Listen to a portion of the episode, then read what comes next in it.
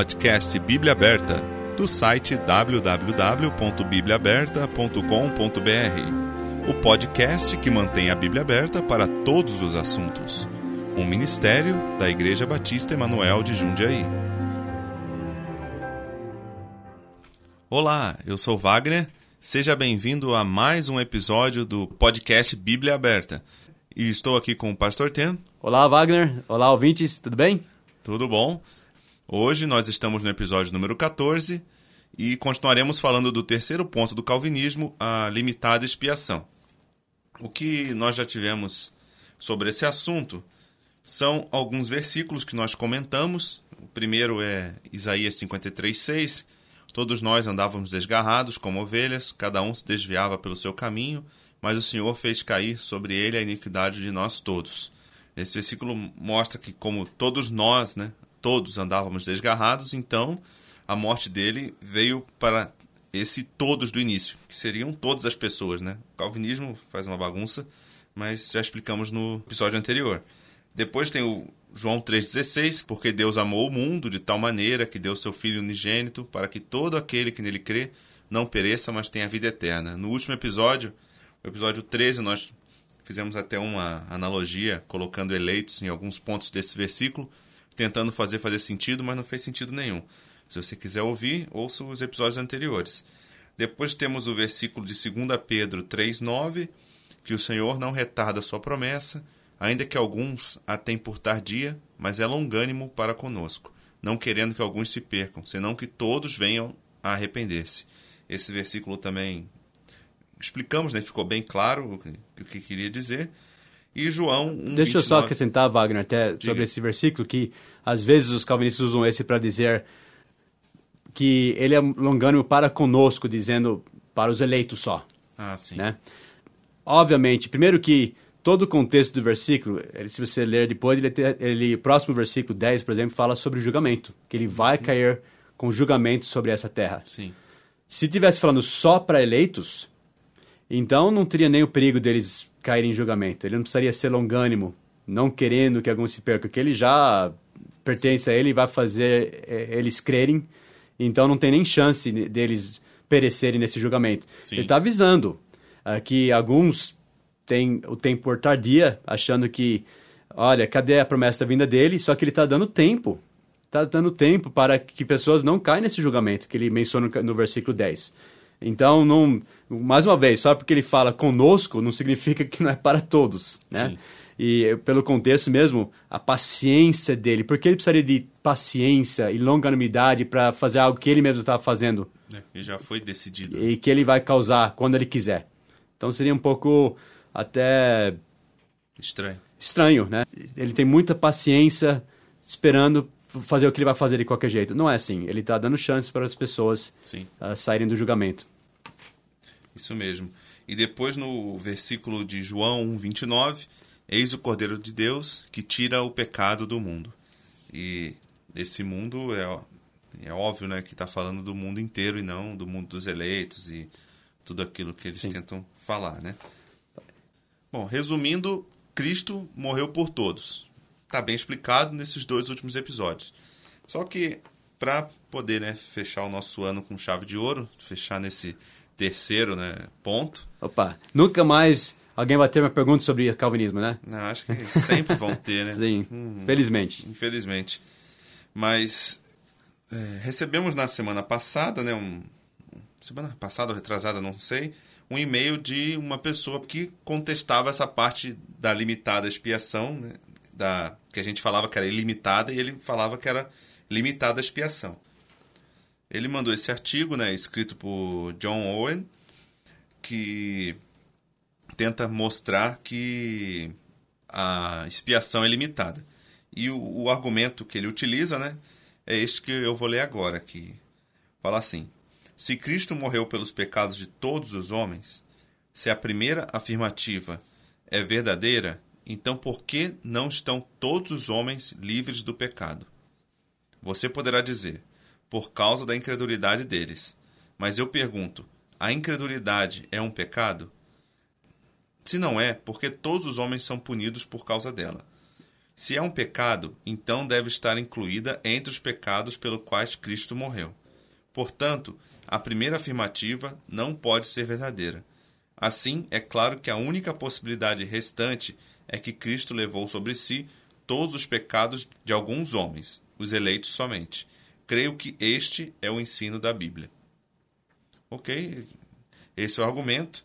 Eu vou chamar aqui o pastor Tino para ver se a gente consegue sair dessa sinuca que ele tentou pôr a gente aqui. É, me lembra, sabe, Wagner, quando a gente sabe o que a Bíblia diz sobre um assunto, tem que tomar muito cuidado com pessoas vêm com certos argumentos e perguntas daquele tipo: é verdade, Wagner, que você parou de bater na sua esposa? Deve ser. Fica no impasse, porque se você fala sim, quer dizer que você batia nela antes. Se você fala não. Que você continua batendo. Você continua batendo. Ah, me lembro de uma história que pessoas contam também sobre. Oh, três homens foram para um hotel e eles pagaram cinco reais cada um, foram para o quarto. O homem devolveu três reais, o rapaz que foi para levar para eles colocou uh, um no bolso, dois no bolso, deu três para cada um. Daí, então, cada um pagou quatro reais, não cinco, porque ele devolveu um para cada um. Então, quatro reais que cada um pagou dá 12, mais os dois no bolso do rapaz dá 14. Então, o que aconteceu com aquele um real? Oh, agora você fica todo confuso, né? Tem, com doutrina, pessoas fazem isso conosco. Esse, esse argumento. Nesse caso, você tem que ir na raiz para conseguir resolver, né? E, e volta para a simplicidade da coisa. Uhum. Mais uma vez, a gente fala, vamos ser bíblicos. O que, que a Bíblia está dizendo? O argumento aqui é, a incredulidade é pecado? Qual a resposta disso? Sim. Sim, incredulidade é pecado. Quando Cristo morreu, ele morreu por todos os pecados? Sim. Todos os pecados. Então, quer dizer que ele morreu pela incredulidade. Então, isso quer dizer que todo mundo é salvo. Se fosse, se ele realmente morreu por todos. Sim. Esse é o argumento. Então, alguém, olha, é verdade. Agora você me pegou. Então, verdade. Cristo morreu só pelos eleitos. E eles já são salvos, então. Essa, essa é a ideia. Só que deixa eu fazer uma pergunta. A fé é necessária para a salvação dos eleitos de Deus? Sim. Tem, tem, que ser, porque a Bíblia diz que Abraão, por exemplo, foi justificado pela fé. fé. E Davi foi justificado pela fé. Todos que nós vemos na Bíblia que foram justificados, salvos, foi por intermédio, por meio da fé. Sim. Sempre. A Bíblia diz em, em Romanos 3 e 25, falando sobre a propiciação, Deus propôs a propiciação pela fé no seu sangue. É um elemento essencial no Evangelho. Sim a fé. Em Efésios também dizem, em Efésios 1 e 13, que nós estamos em Cristo, depois que ouvimos a palavra da verdade, o evangelho da vossa salvação, e tendo nele também crido, fostes selados com o Espírito Santo da promessa. Então é essencial esse elemento de fé na apresentação do evangelho. Alguém tem que colocar a fé Sim. no evangelho, senão não é salvo. Então não importa se você é calvinista e fala que alguém foi eleito que ia acontecer mesmo se ele não quis, ou se você acredita que a pessoa tem uma, uma escolha de aceitar ou rejeitar o trabalho do Espírito Santo na vida deles, mas a fé é essencial. Só que de acordo com o Owen, a fé não seria necessário para os eleitos, porque Jesus morreu por todos os pecados os eleitos já são justificados sem crerem. Isso é antibíblico. Não faz sentido. Não faz sentido. Então, não esta lógica. nem para os calvinistas, nem para a gente. Para ninguém. Não pode falar que alguém foi justificado sem fé. Ele morreu por todos e por todos os pecados. A incredulidade está incluído nisso. Mas Sim. não quer dizer que por causa disso não precisa ter fé. Senão está todo mundo salvo. Exato. E ah, os, os eleitos também, dos calvinistas, também tem que chegar um momento que coloca fé Sim. no evangelho. Porque é essencial na apresentação do evangelho esse elemento que é necessário que eu faça para me salvar? Crer no Senhor Jesus. Crer no Senhor Jesus salvo. Cristo. Então, esse argumento, uh, não, não há lógica nesse argumento. Funciona para os dois lados. Não provou nenhuma coisa nem a outra. Só porque Jesus morreu por alguém, isso não significa que sua incredulidade foi expiada. De fato, nenhum dos seus pecados foram expiados enquanto você permanece na incredulidade. Sim. A partir do momento que você coloca sua fé simples que seja, pode ser, como a Bíblia diz, um grão de mostarda. Como aquele homem que Jesus disse, você crê? Ele disse, eu creio, Senhor, ajuda a minha incredulidade. Quer dizer, até na própria fé dele tem um elemento de incredulidade, né? Uhum. Então, você colocou sua fé em Cristo como Salvador, todos os seus pecados foram perdoados. Se você rejeita a salvação, nenhum pecado é expiado, nem, nem a sua incredulidade, nada. Então, isso não faz sentido, esse argumento, é, é antibíblico. Se alguém não crê em Cristo, essa pessoa não é salva. Ele não aplicou de uma forma subjetiva, pessoal, a expiação que é pela fé no sangue de Cristo, como nós, nós lemos. Cristo é a propiciação dos pecados do mundo. Isso quer dizer que ele satisfez as demandas de Deus. Sim. Deus aceitou o sacrifício dele pelos pecados dos homens. Mas isso não é aplicado até que a pessoa aplica isso pessoalmente pela fé. E fala assim: Eu quero a salvação que Deus me oferece de graça. Mas a incredulidade não seria é, você. Não, como ele diz, é como se você não tivesse fé. O que seria impossível, que todo mundo tem fé em alguma coisa. Uhum. A incredulidade seria, seria um pecado de você ter fé em algo errado, né? Sim. Então não faz sentido. Todo mundo tem fé. Bom, até os crentes, vamos, até os crentes muitas vezes sofrem de incredulidade. Sim. Às vezes ele crê no dinheiro, é ganancioso, é uma incredulidade. Ou não crê na palavra de Deus. Não crê na palavra de Deus. Até como salvo. Agora, para o calvinista, a fé é uma coisa passiva. Então, até é perigoso aí, porque quase vira Como uma. Se um dom, um poder, né? É, é um dom, eles acham. Né? Então, é, é passivo. Então, um crente, às vezes nós, como salvos, agora, uma vez que você creu em Cristo, você foi selado, como a gente viu, pelo Espírito Santo, perdoado, você pertence a Deus, você nunca vai perder isso. A gente depois vai falar sobre a certeza da salvação, que não perde mesmo, porque Deus prometeu. Sim. Você colocou sua fé nele. E isso é uma. Você passou da morte para a vida. Foi um momento. Mas depois disso, na nossa vida cristã, a gente tem bênçãos ou não na vida, a gente cresce ou não, de acordo com a nossa fé. Por isso a gente a Bíblia diz, nós andamos de fé em fé. Uh, tem, mas para o calvinista, como que isso funciona? Porque um crente que não está crescendo, ele tá, não está exercendo sua fé mesmo na palavra de Deus como deveria? Fala, mas Deus que me deu ou não me deu? Pensa. Então, é, vira até a salvação, depois não, não vira uma coisa muito uh, impessoal. Porque não é que eles creram no evangelho, não, eles não creram em nada. Simplesmente Deus fez eles do nada crer no calvinismo. O evangelho não é isso, Wagner. Sim. O evangelho é crer no Senhor Jesus Cristo e será salvo. Tendo ouvido o evangelho da vossa salvação e tendo nele crido. É uma coisa pessoal, é uma coisa real, não uma coisa impessoal que, oh, não, não. Quase o calvinista chega a um ponto, não, nem precisa crer, vai, vai acontecer e de repente está crendo nas doutrinas da graça. Isso não é o evangelho. O evangelho que Paulo disse, Cristo morreu por nossos pecados, segundo as Escrituras. Ele falou, e vocês têm que crer nisso, senão vocês creram em vão. Então é uma coisa pessoal, uma coisa real. Mas uh, essa forma que eles estão falando de fé não, não é o que a Bíblia está dizendo. A gente vê a, o próprio Evangelho. Ide por todo mundo, pregai o Evangelho a toda criatura. Por quê? Porque eles têm que crer nesse Evangelho para ser salvo. Quem crer e for batizado será salvo. Quem não crer será condenado. Sim. Eles têm que crer no Evangelho. Esse é o elemento chave para aplicar a expiação de Cristo que foi para todo mundo. É como nós até vimos uh, aquela ilustração que Jesus deu sobre o novo nascimento, como Moisés levantou a serpente no deserto. Aquela serpente era para expiação de todo o povo de Israel. Só que todos já eram automaticamente curados. O que, que eles tinham que fazer? crer no, no caso ali no que o Moisés disse. Exato. que seria o que Deus quis que eles fizessem. Eles né? precisavam serem olhar.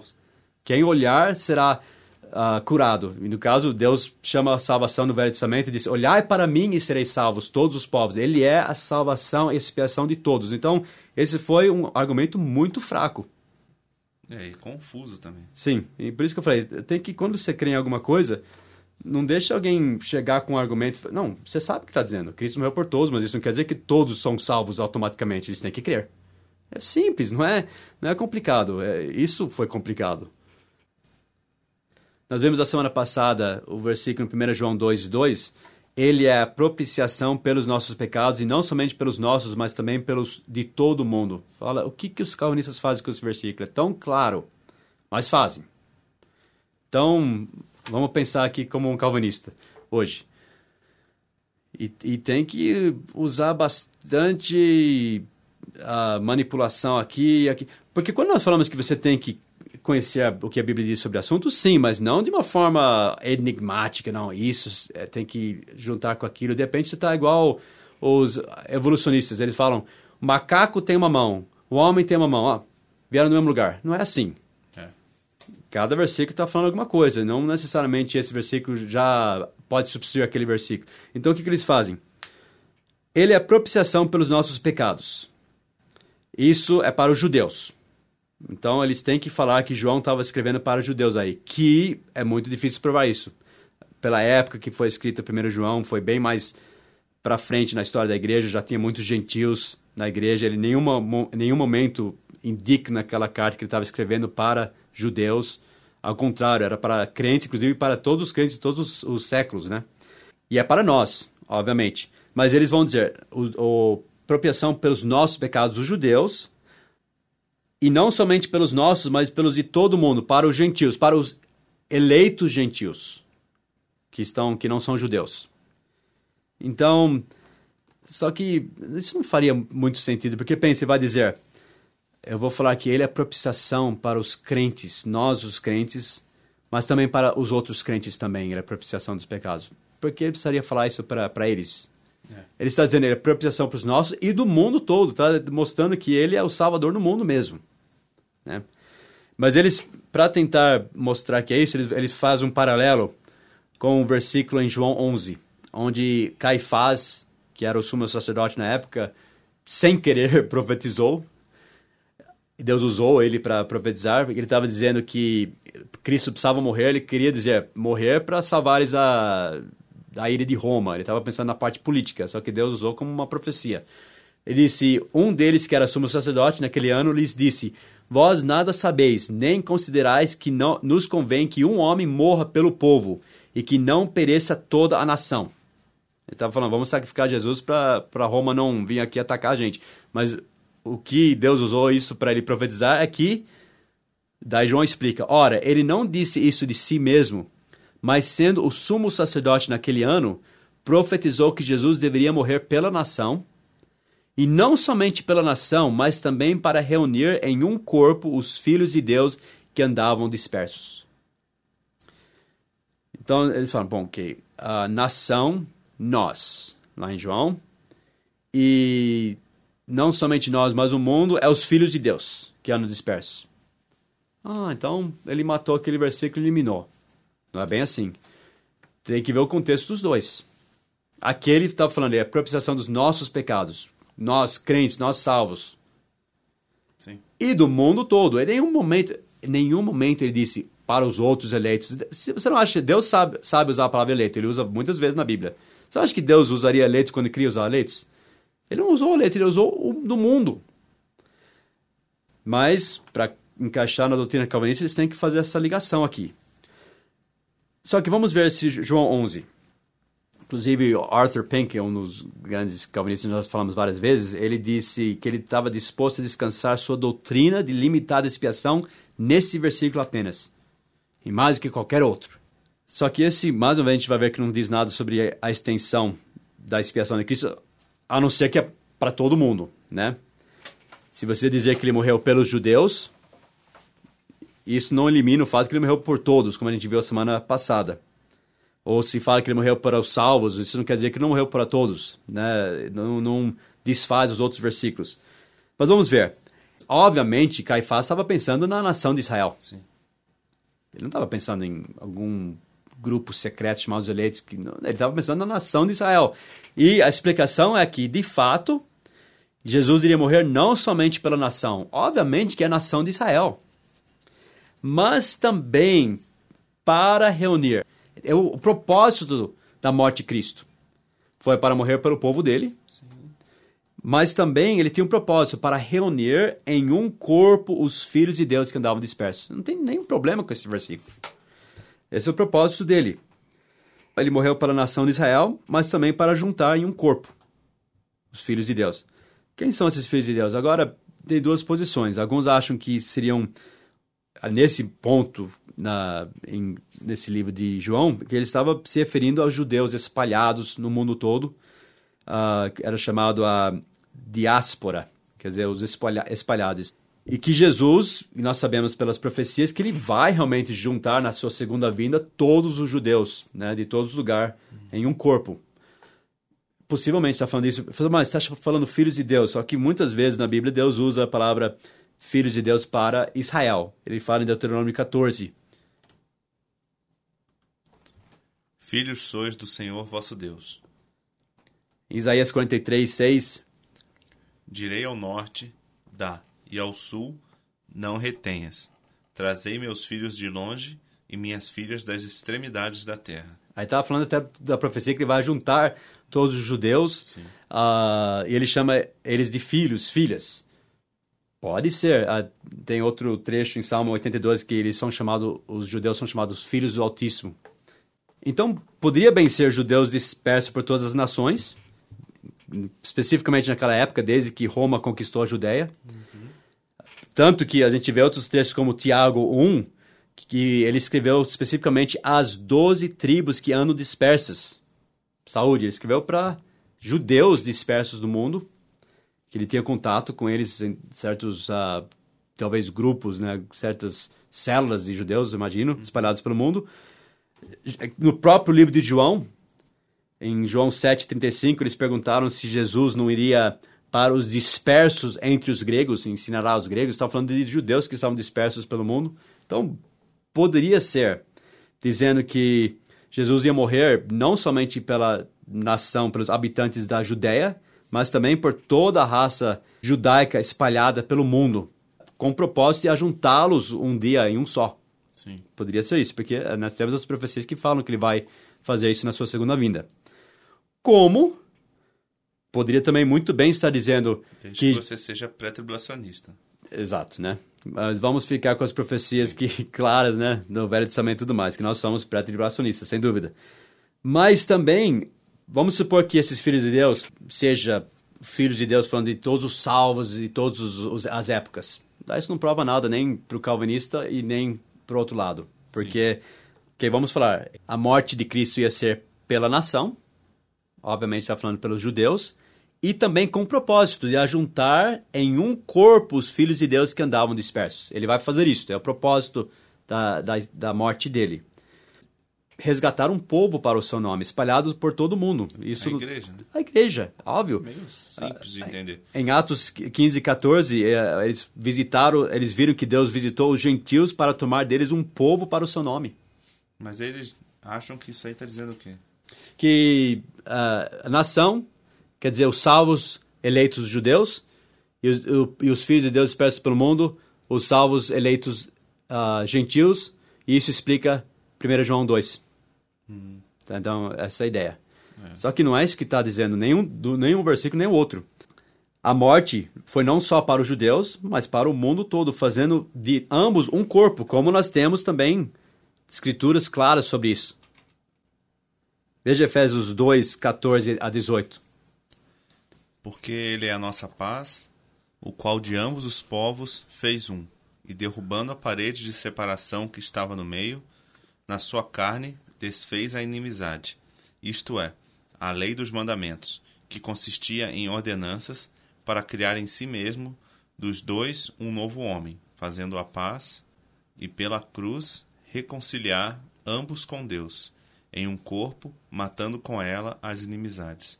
E vindo ele, evangelizou a paz, a vós que estáveis longe e aos que estavam perto, porque por ele ambos temos acesso ao Pai em um mesmo Espírito.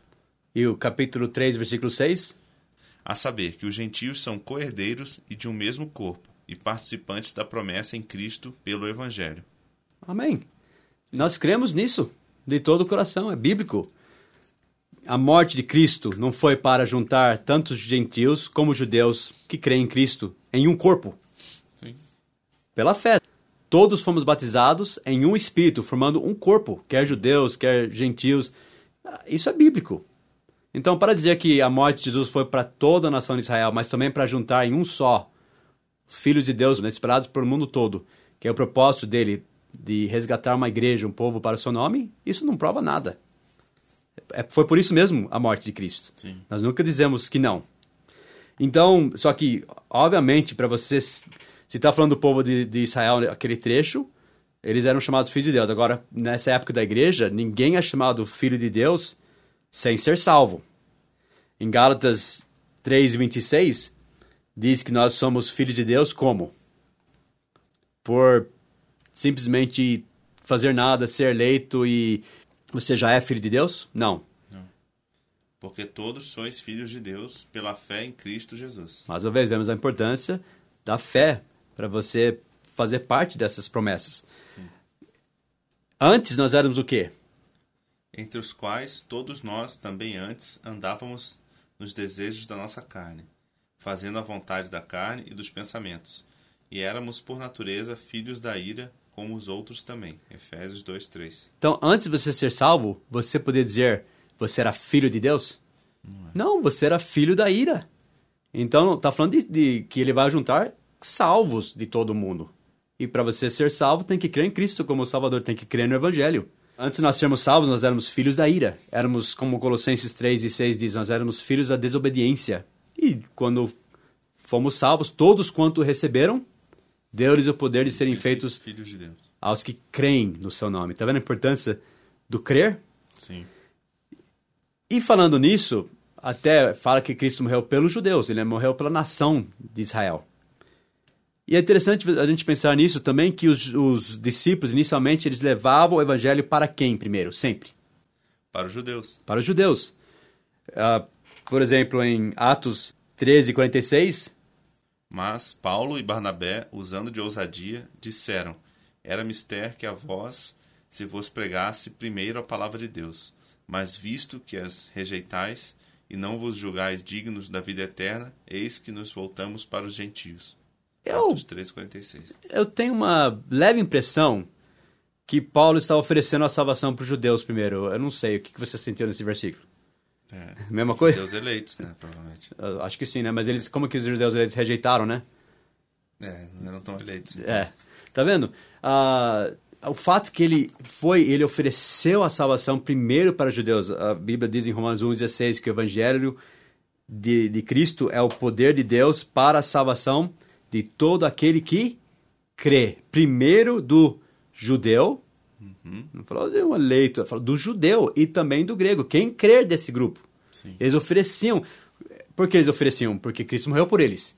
Ele morreu pela nação de, de, de, dos judeus. Então eles davam a chance deles crerem primeiro, Sim. se quisesse. Então é isso. Uh, esses versículos que nós vimos semana passada e alguns esse, essa semana que pode indicar que ele morreu por um certo grupo, como nós, nós vimos, nunca elimina o fato que ele morreu por todos, como ele fala muitas e muitas vezes. Nós cremos na eleição de Deus, que ele tem um propósito de tomar um povo redimido para o seu nome. Isso é eleição, ele, ele tem um povo especial dele, são os salvos, os crentes. Isso nós cremos na eleição soberana de Deus.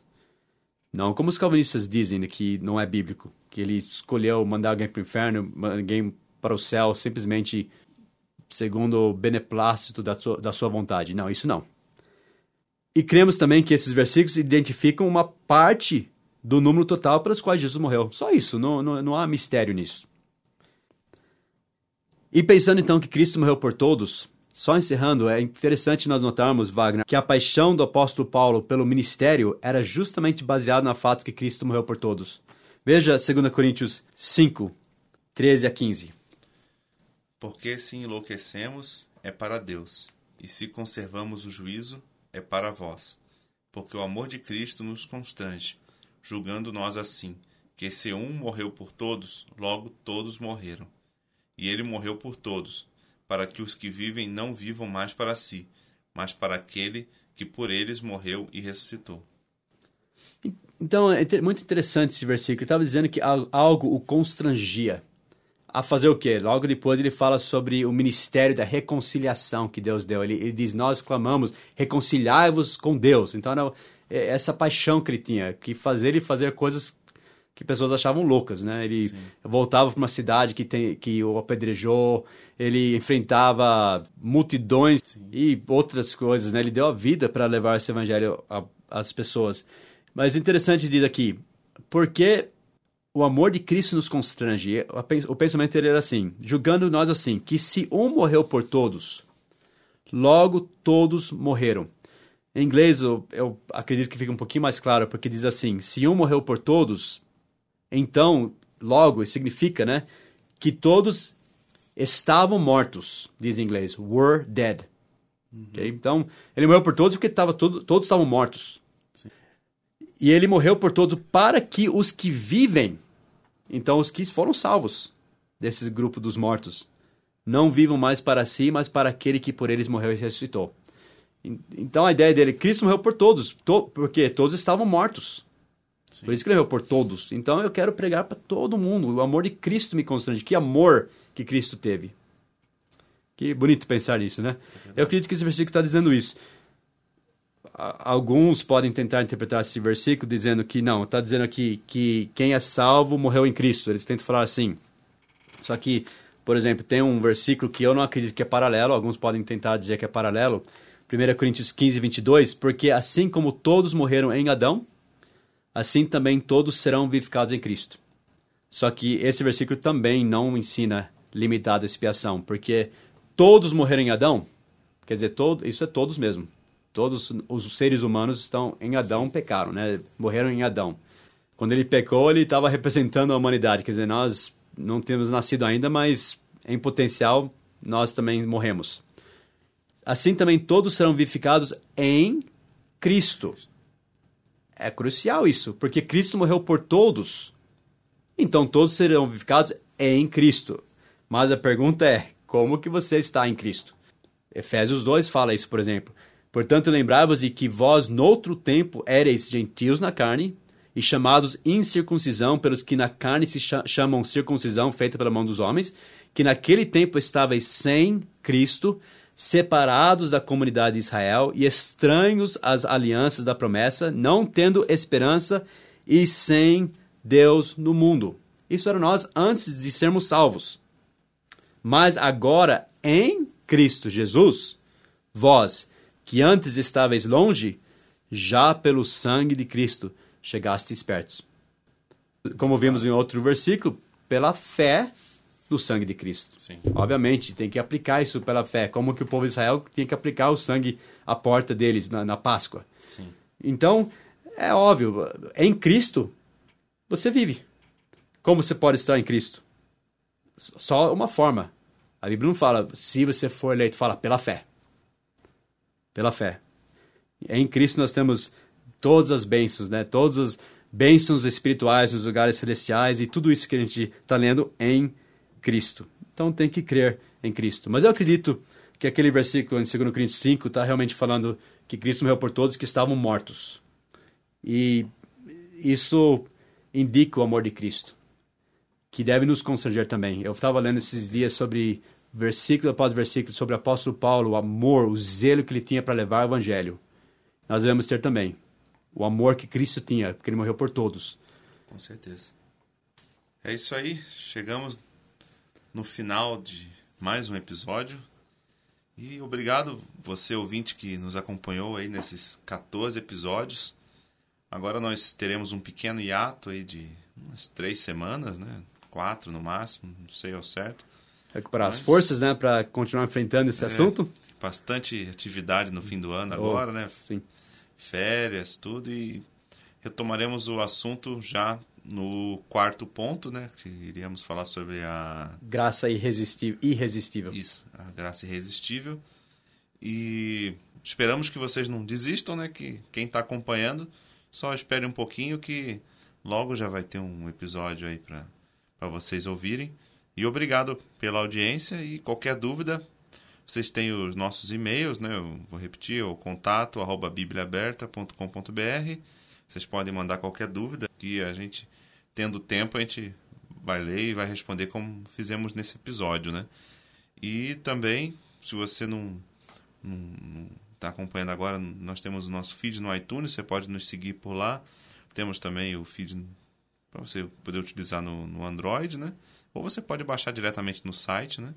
Muito obrigado. Muito obrigado, pastor Tino. Obrigado, Wagner. Uma boa noite. Boas férias, né? Boas Apesar férias, que a gente né? se vê bastante na igreja, tem, é. tem várias atividades aí no final do ano. Mas no podcast, até o ano que vem. Até só ano que vem agora, né? Até ano que vem. Até ano que vem. Tchau, obrigado. pessoal.